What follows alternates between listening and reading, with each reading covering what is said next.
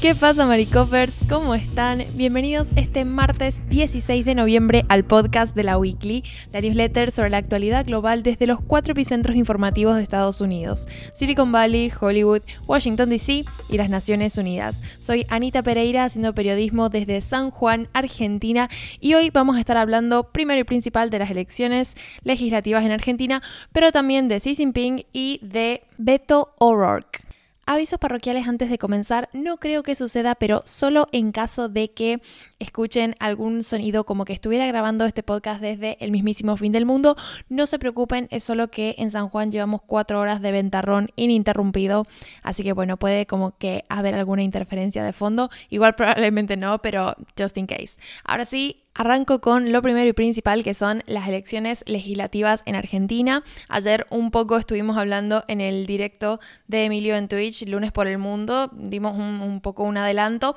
pero esta columna la idea era trabajar como con algunos datos un poco más específicos y algunas cosas que se quedaron fuera del stream y que son igualmente interesantes. Así que bueno, empecemos por el comienzo. En estas elecciones legislativas se ha renovado la mitad de los miembros de la Cámara Baja, la Cámara de Diputados del Congreso Nacional y un tercio de la Cámara Alta, es decir, del Senado de este mismo Congreso Nacional. Es el órgano mm, legislativo bicameral que tiene Argentina para sancionar eh, leyes que tengan que ver con, bueno, el ámbito federal, ¿no?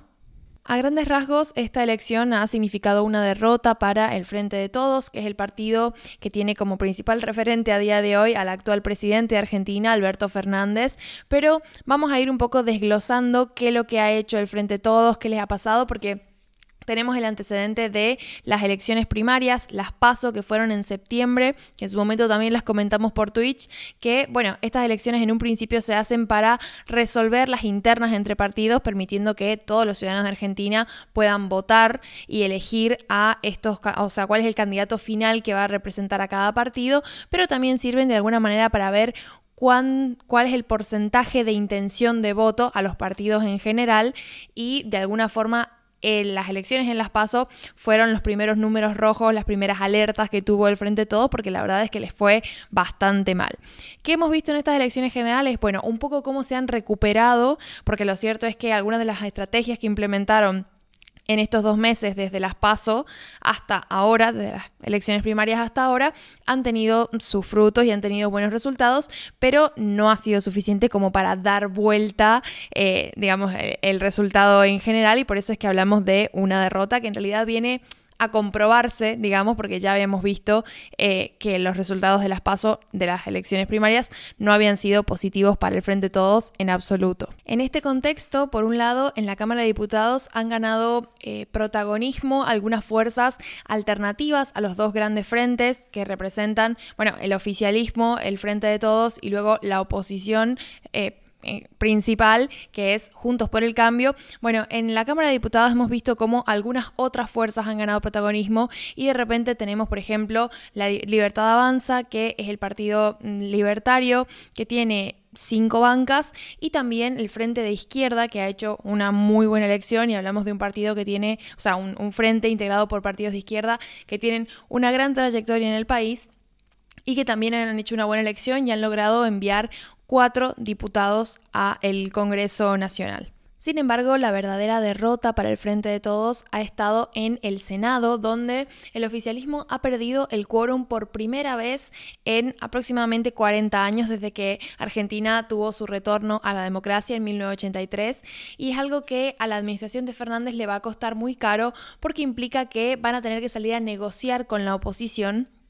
y con, bueno, los senadores que no han quedado alineados a esa oposición y ahora les cuento quiénes son. Se llama Alejandra Vigo, Alberto Gueretilnek, espero estar pronunciando bien este apellido, pero no estoy segura, y Magdalena Solari, que bueno, son, como les decía, los tres senadores que no están alineados a ninguna de las dos grandes coaliciones y se van a convertir en esos votos bisagra en el Senado y los votos que ambas coaliciones van a tratar de conseguir en, vista de aprobar proyectos, que es un poco lo que vemos cada vez que hay em, votaciones por alguna ley en el Senado y Joe Manchin sale a decir cosas, ¿no? Entonces, estos votos bisagra de repente cobran bastante relevancia porque, bueno, justamente la situación está bastante ajustada y para el frente de todos es una situación, como les decía, bastante nueva porque no pasa hace mucho entonces es muy diferente tener una política que tiene como base eh, la cuestión, o sea, las bancas en el Senado aseguradas con el quórum, que una política que va a tener que ser más negociadora con esta oposición. Además, estas elecciones nos han dejado situaciones bastante particulares en las provincias, es decir, más a nivel local, eh, no tanto en lo que es provincia de Buenos Aires, ciudad autónoma, que por ahí todos los reflectores y sobre todo las coberturas de los medios nacionales apuntan sobre todo a lo que está pasando en Buenos Aires, pero saliendo un poco de eso y yendo a algunas situaciones particulares que se han encontrado en provincias del interior, ha sido una elección bastante particular, ha tenido bastantes excepciones y han habido eh, elecciones históricas en algunos lugares. Yo he traído justo para la newsletter tres casos en particular, pero creo que todo de alguna forma habla de cómo el ciudadano argentino en general tiende a, está tendiendo al menos a buscar diferentes opciones.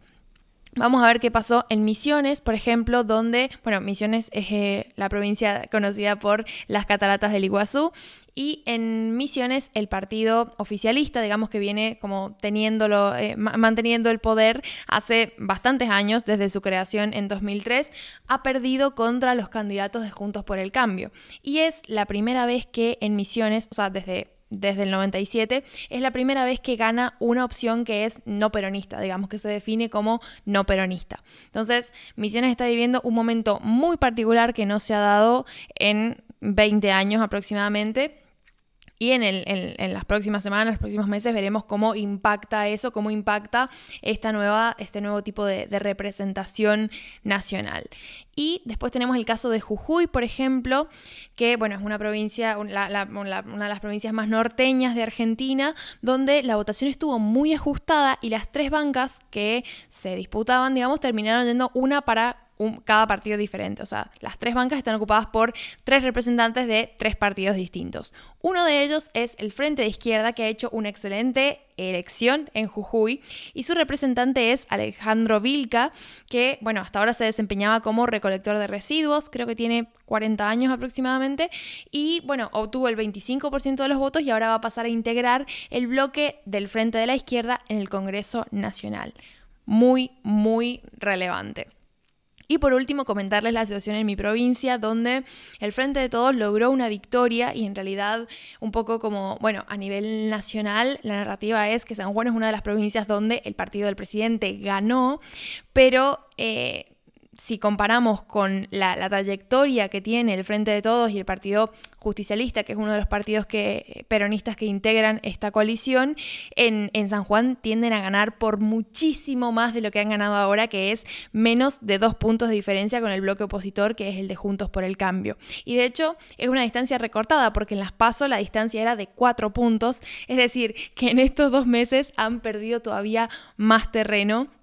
contra la oposición. Así que bueno, así está un poco el panorama. Ahí en la newsletter está anexado un link a Clarín, que es uno de los medios eh, nacionales que tiene gráficos bastante interesantes, bastante eh, fáciles de, utilizar para, bueno, un poco seguir los porcentajes y si les interesa seguir eh, chusmeando sobre las elecciones en Argentina. Pero yo ya paso al segundo titular que tiene que ver con Biden y Xi Jinping, el, presidente chino. bueno, estos dos personajes se han reunido de forma virtual con el objetivo de un poco rebajar las tensiones entre ambos países, que tensiones que bueno, hemos venido cubriendo un poco y que tienen que ver con eh, la geopolítica global y también regional cuando hablamos de la situación en el mar de la China meridional. Ah, sobre esto tenemos un par de newsletters que bueno, si no las has leído es un buen momento para consultarlas, pero básicamente el mar de China Meridional es una zona donde se contraponen bastante, muchos intereses de los países, em, bueno, que están cerca, ¿no? Donde China tiene bastantes intereses y bastantes como intenciones de hacer uso de los recursos de esta zona y donde Estados Unidos está buscando, bueno, de alguna forma reafirmarse eh, primero como eh, país que puede llegar a ponerle un freno a China si se excede. Y bueno, esto ha ido configurando una red de mm, asociaciones, de relaciones entre los distintos países y esta reunión estaba en el marco de aliviar un poco el clima y que no, o sea, y que las tensiones no siguieran en escalada. Y sobre esto les dejo una cita de lo que dijo Xi Jinping en el marco de esta conversación que ha mantenido con el presidente estadounidense. Dijo, China y Estados Unidos deben respetarse, coexistir en paz y buscar una cooperación de beneficio mutuo. Estoy preparado para trabajar contigo, señor presidente, para construir consenso, tomar pasos activos y mover las relaciones de China-Estados Unidos hacia adelante en una dirección positiva. Bueno, veremos cómo resulta. Por último, me voy al tercer titular del día que tiene que ver con Texas y el ex candidato senatorial y presidencial Beto O'Rourke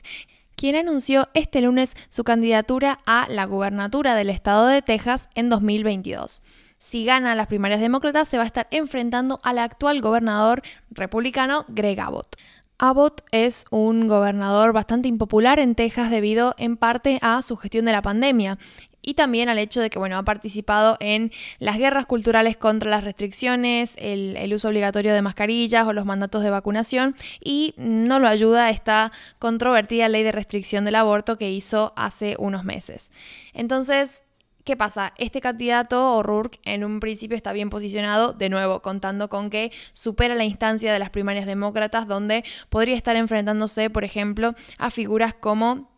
el actor Matthew McConaughey, que está considerando presentarse también. Entonces, bueno, primero tiene que superar esa fase, pero si finalmente se enfrenta a Abbott, la verdad es que, bueno, podríamos decir que tiene alguna posibilidad interesante, pero también eh, el hecho de que sea un candidato demócrata lo asocia a los números de impopularidad que está manejando Biden. Entonces, aunque es complicado decirlo ahora, la verdad es que probablemente sea una carrera bastante interesante y bueno, veremos en los próximos meses cómo se desarrolla. Pero bueno, eso ha sido todo por mi parte. Los dejo con Emilio el resto de la semana hasta el fin de, donde si todo sale bien sacamos una nueva edición sobre actualidad estadounidense. Adiós y buena semana.